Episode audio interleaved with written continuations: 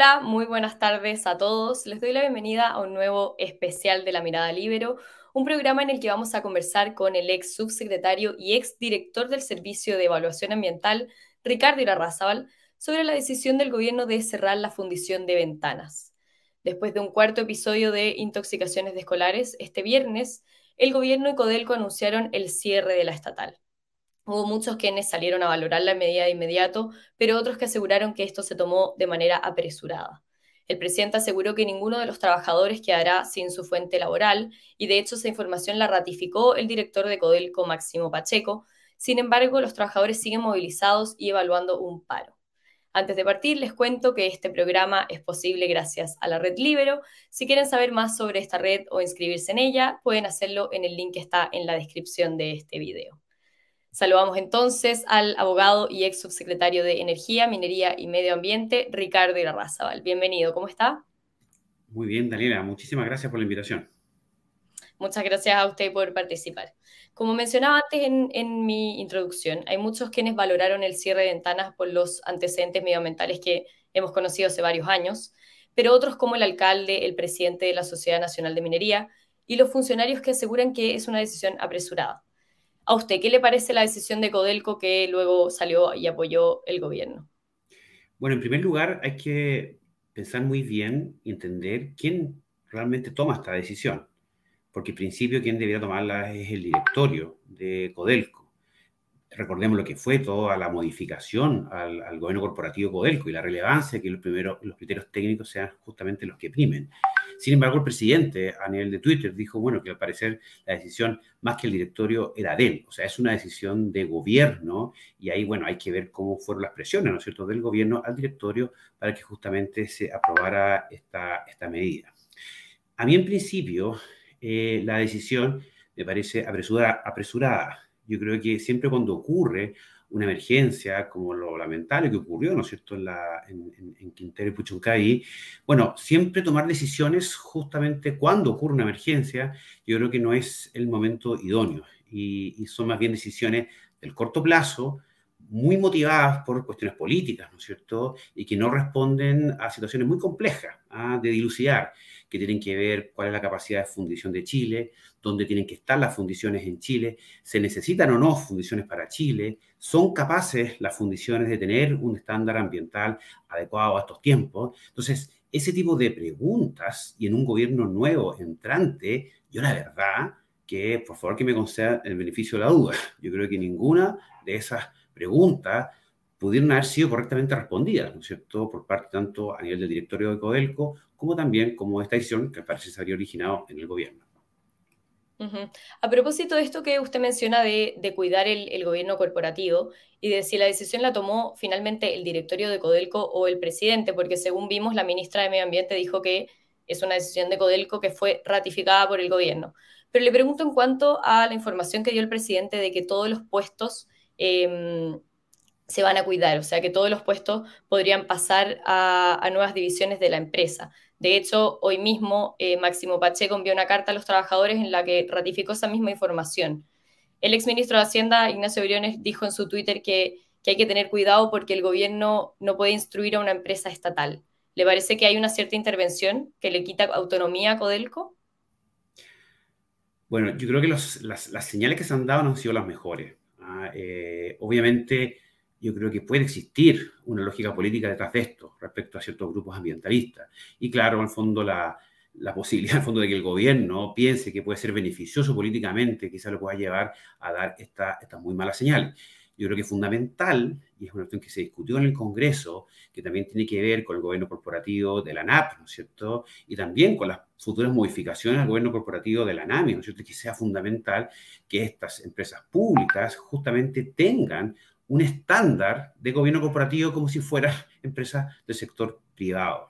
Eso les da más transparencia, evita favoritismo, evita populismo y hace que realmente esa inversión que hace el país, todos los chilenos a través de sus impuestos en estas empresas, realmente redunde en beneficios para toda la población. Yo creo que son muy malas señales por parte del gobierno.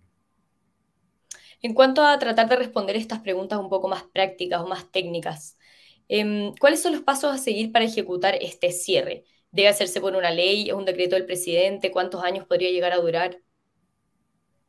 Claro, hay que recordar que Ventanas originalmente era de la NAMI y hubo una ley mediante la cual se traspasó eh, eh, la ventana, ¿no es cierto?, a Codelco. Y la verdad que para Codelco siempre ha sido una especie de cacho a el tener la edición ventana. Eh, Codelco hace mucho tiempo que viene mirando la posibilidad justamente de ver cómo ir cerrando y cerrando ventanas no entendiendo un poco todos los beneficios sociales eh, y económicos que trae esta división ventana, especialmente para la pequeña y también para la mediana minería. En ese sentido, eh, en la ley que traspasó eh, ventanas a Codelco, se existe una, cláusula, un artículo en el fondo que obliga, ¿no es cierto?, a tener que mantener a la capacidad de, fundición para la NAMI. ¿ya? Entonces, más allá un poco de lo que se quiere hacer ahora, ¿no es cierto? Si se modifica la ley, cómo se modifica, es fundamental mantener esa capacidad de fusión para la, para la NAMI. Pero ojo, que no da lo mismo donde se localiza una fundición. Porque cuando el precio de los metales baja, el flete constituye un elemento esencial para ver la factibilidad, ¿no es cierto?, de llevar adelante esa fundición.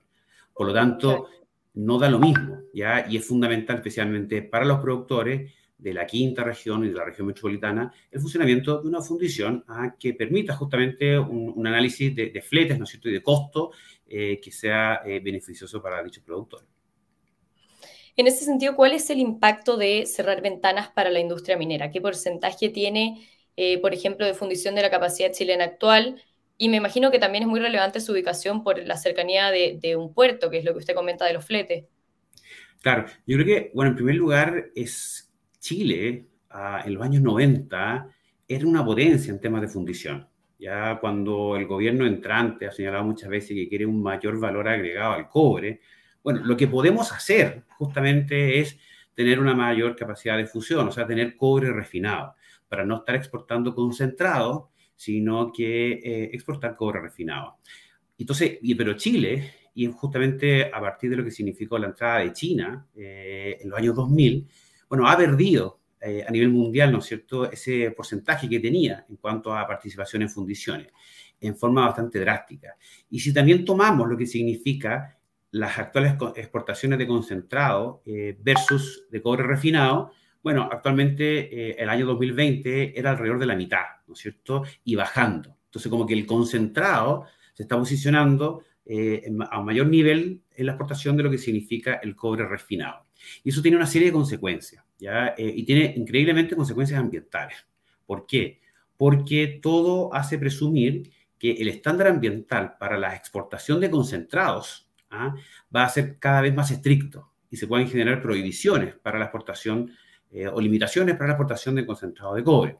Por otro lado, la huella de carbono eh, es muy distinto a nivel de volumen, lo que significa el concentrado versus el cobre refinado. Entonces, ambientalmente se mejora notablemente la huella de carbono si se exporta cobre refinado que si se exporta concentrado. Y obviamente hay una serie de consideraciones en relación a lo que significa para eh, la pequeña producción minera, ¿no es cierto?, el poder eh, exportar, ¿no es cierto?, cobre refinado. Entonces, y de hecho, hay cierta unanimidad en la academia. De hecho, hay un, hay un artículo, un documento muy importante que hizo SESCO, ¿ah? eh, que justamente que es un centro de estudio ligado a la, minería, que tiene una mirada muy transversal políticamente sobre la necesidad ¿ah? de mantener o incrementar eh, la capacidad de fundición eh, del país. Y derechamente ellos promovían que se llevara adelante una nueva ¿ah? planta de fundiciones para, para Chile. En eso creo que hay bastante, bastante unanimidad en la academia. ¿Y qué pasa con la fundición de los de concentrados de los pequeños y medianos mineros en ventanas? ¿Era, era clave para ellos tener esa posibilidad? ¿Qué, pueden, qué podrían hacer después de su cierre? Claro, para, bueno, para para la mediana minería es importante, pero es fundamental especialmente para la ENAMI. Y a la ENAMI quienes llegan a, bueno, llega justamente la, la pequeña minería. ¿ya? Entonces, ahí justamente, ¿cuál es la decisión? Ah, se cierra ventana bueno, ¿qué posibilidad se le da a esos pequeños productores?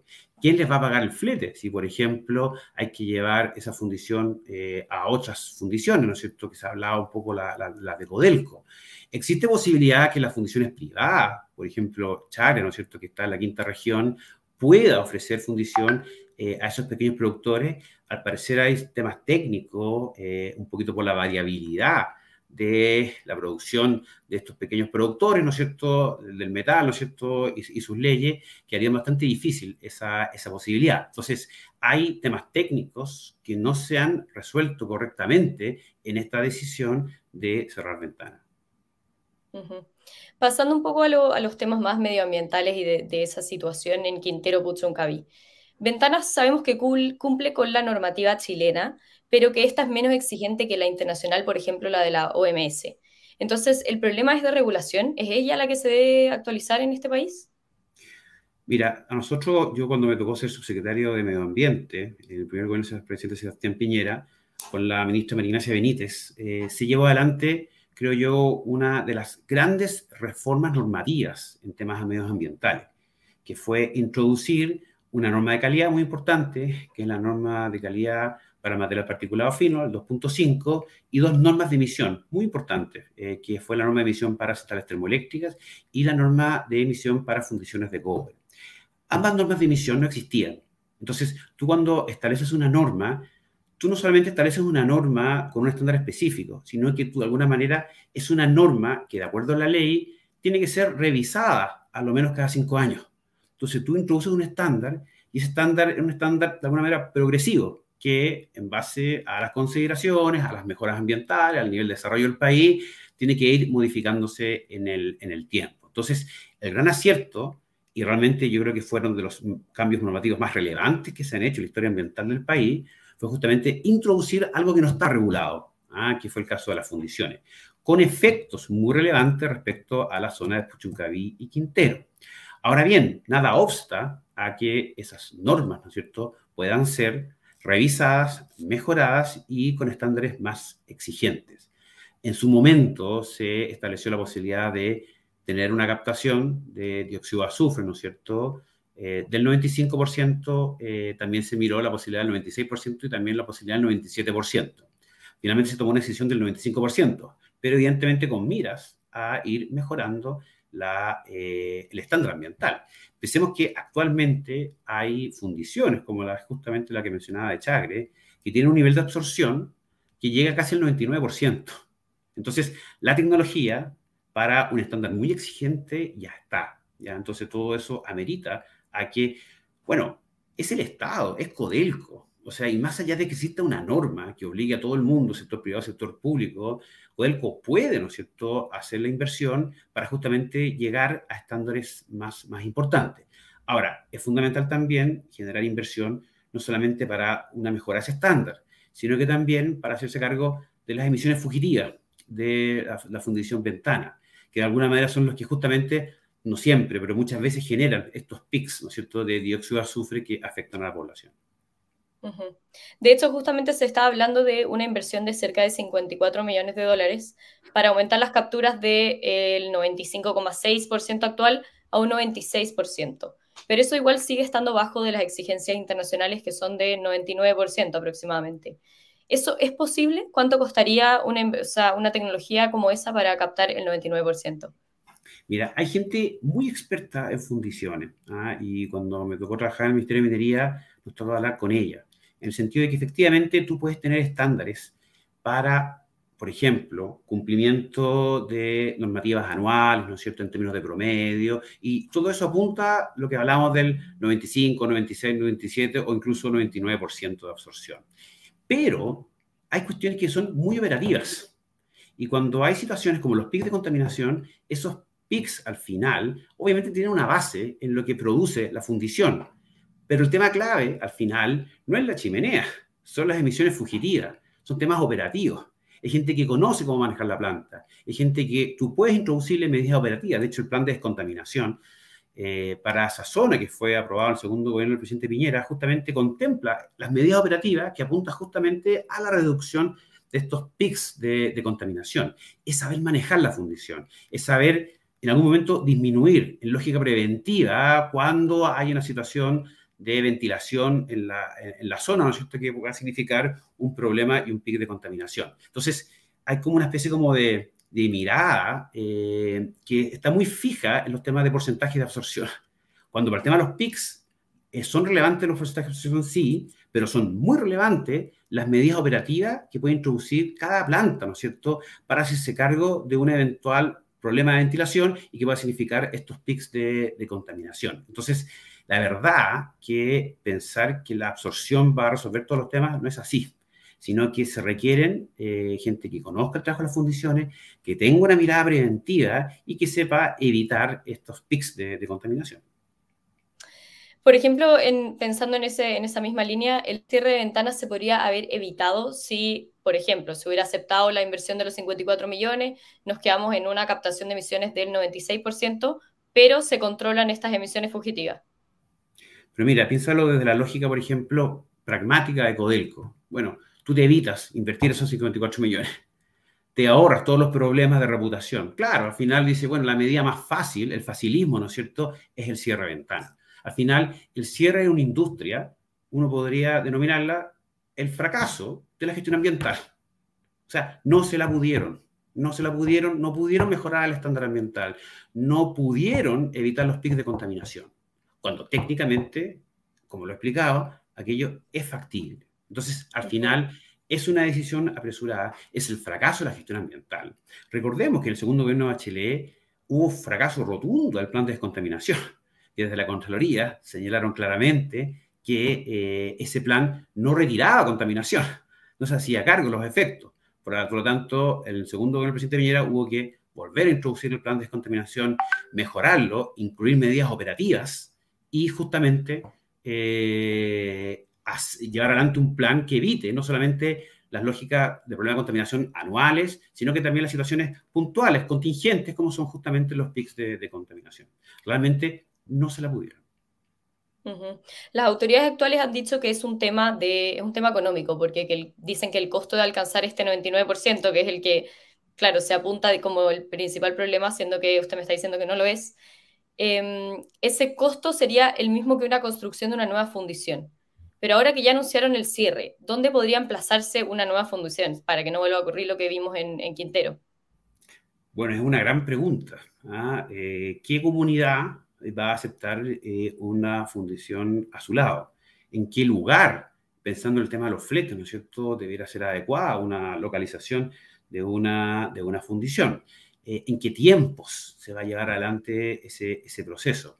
Yo la verdad, en el fondo, es que con lo que ya se ha invertido en ventanas, eh, con lo que han significado las mejoras ambientales a nivel anual, en términos de material particulado, producto y como resultado especialmente de las dos normas de emisión, tanto la de centrales termoeléctricas como la de fundiciones eh, de cobre. La verdad que a veces hay que tomar decisiones difíciles eh, eh, y no populistas, ¿no es cierto? Y para eso hay que hacerlo en base a criterios técnicos. para mí, el, no poder ah, sacar adelante ventanas es realmente un, fracaso de la, gestión ambiental. desde, desde Codelco informaron que a pesar de que la fundición de, en ventanas se detuvo el, 20, el 6 de junio, cuando fue uno de estos, de estos pics, de todas formas hubo intoxicaciones. Entonces, ¿qué debería pasar con el resto de las empresas que hay en ese sector? En este caso se toma un, castigo ejemplificador con la estatal, pero ¿qué va a pasar, por ejemplo, con las privadas que están en ese sector también? Bueno, la verdad que eso requiere un análisis que todavía está pendiente eh, y que tiene que ver cómo tú conjugas en una sola evaluación ambiental distintos efectos acumulativos y sinérgicos que se podrían producir. Pensemos todo lo que significa la NAP, especialmente en la zona de, Concón. Eh, y por otro lado, lo que significa, ¿no es cierto?, ventanas, ¿no es cierto?, en nivel de las termoeléctricas, ¿no es cierto?, y lo que es la fundición. Y además, todo el sector de Puchucay Quintero tiene, eh, desde el punto de vista energético, un valor estratégico muy importante. Eh, si de alguna manera ya empezamos a cerrar todas las empresas, las industrias que están en, ese sector, bueno, vamos a tener un problema energético no menor en la región metropolitana, eh, con temas de problemas en el suministro de combustible, ¿no es cierto? Y una serie de, otras de otras situaciones. Entonces, el, tema del lugar es bien importante, ¿ya? Pero el polo industrial se ha generado justamente, bueno, porque es el acceso justamente a un sector muy poblado del país, que es la región metropolitana. Por lo tanto, eh, en esa historia de industria, ¿no es cierto? Bueno, se han acumulado muchos sectores industriales en esta zona y, y, yo creo que eso requiere, desde afuera, ¿no es cierto? Y de una mirada más de política pública, un análisis un poco más sinérgico cuando se producen este tipo, este tipo de situaciones.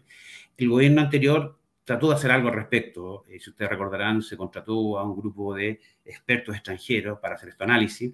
Eh, cuando ocurrió, recordarán ustedes la intoxicación en, Quintero.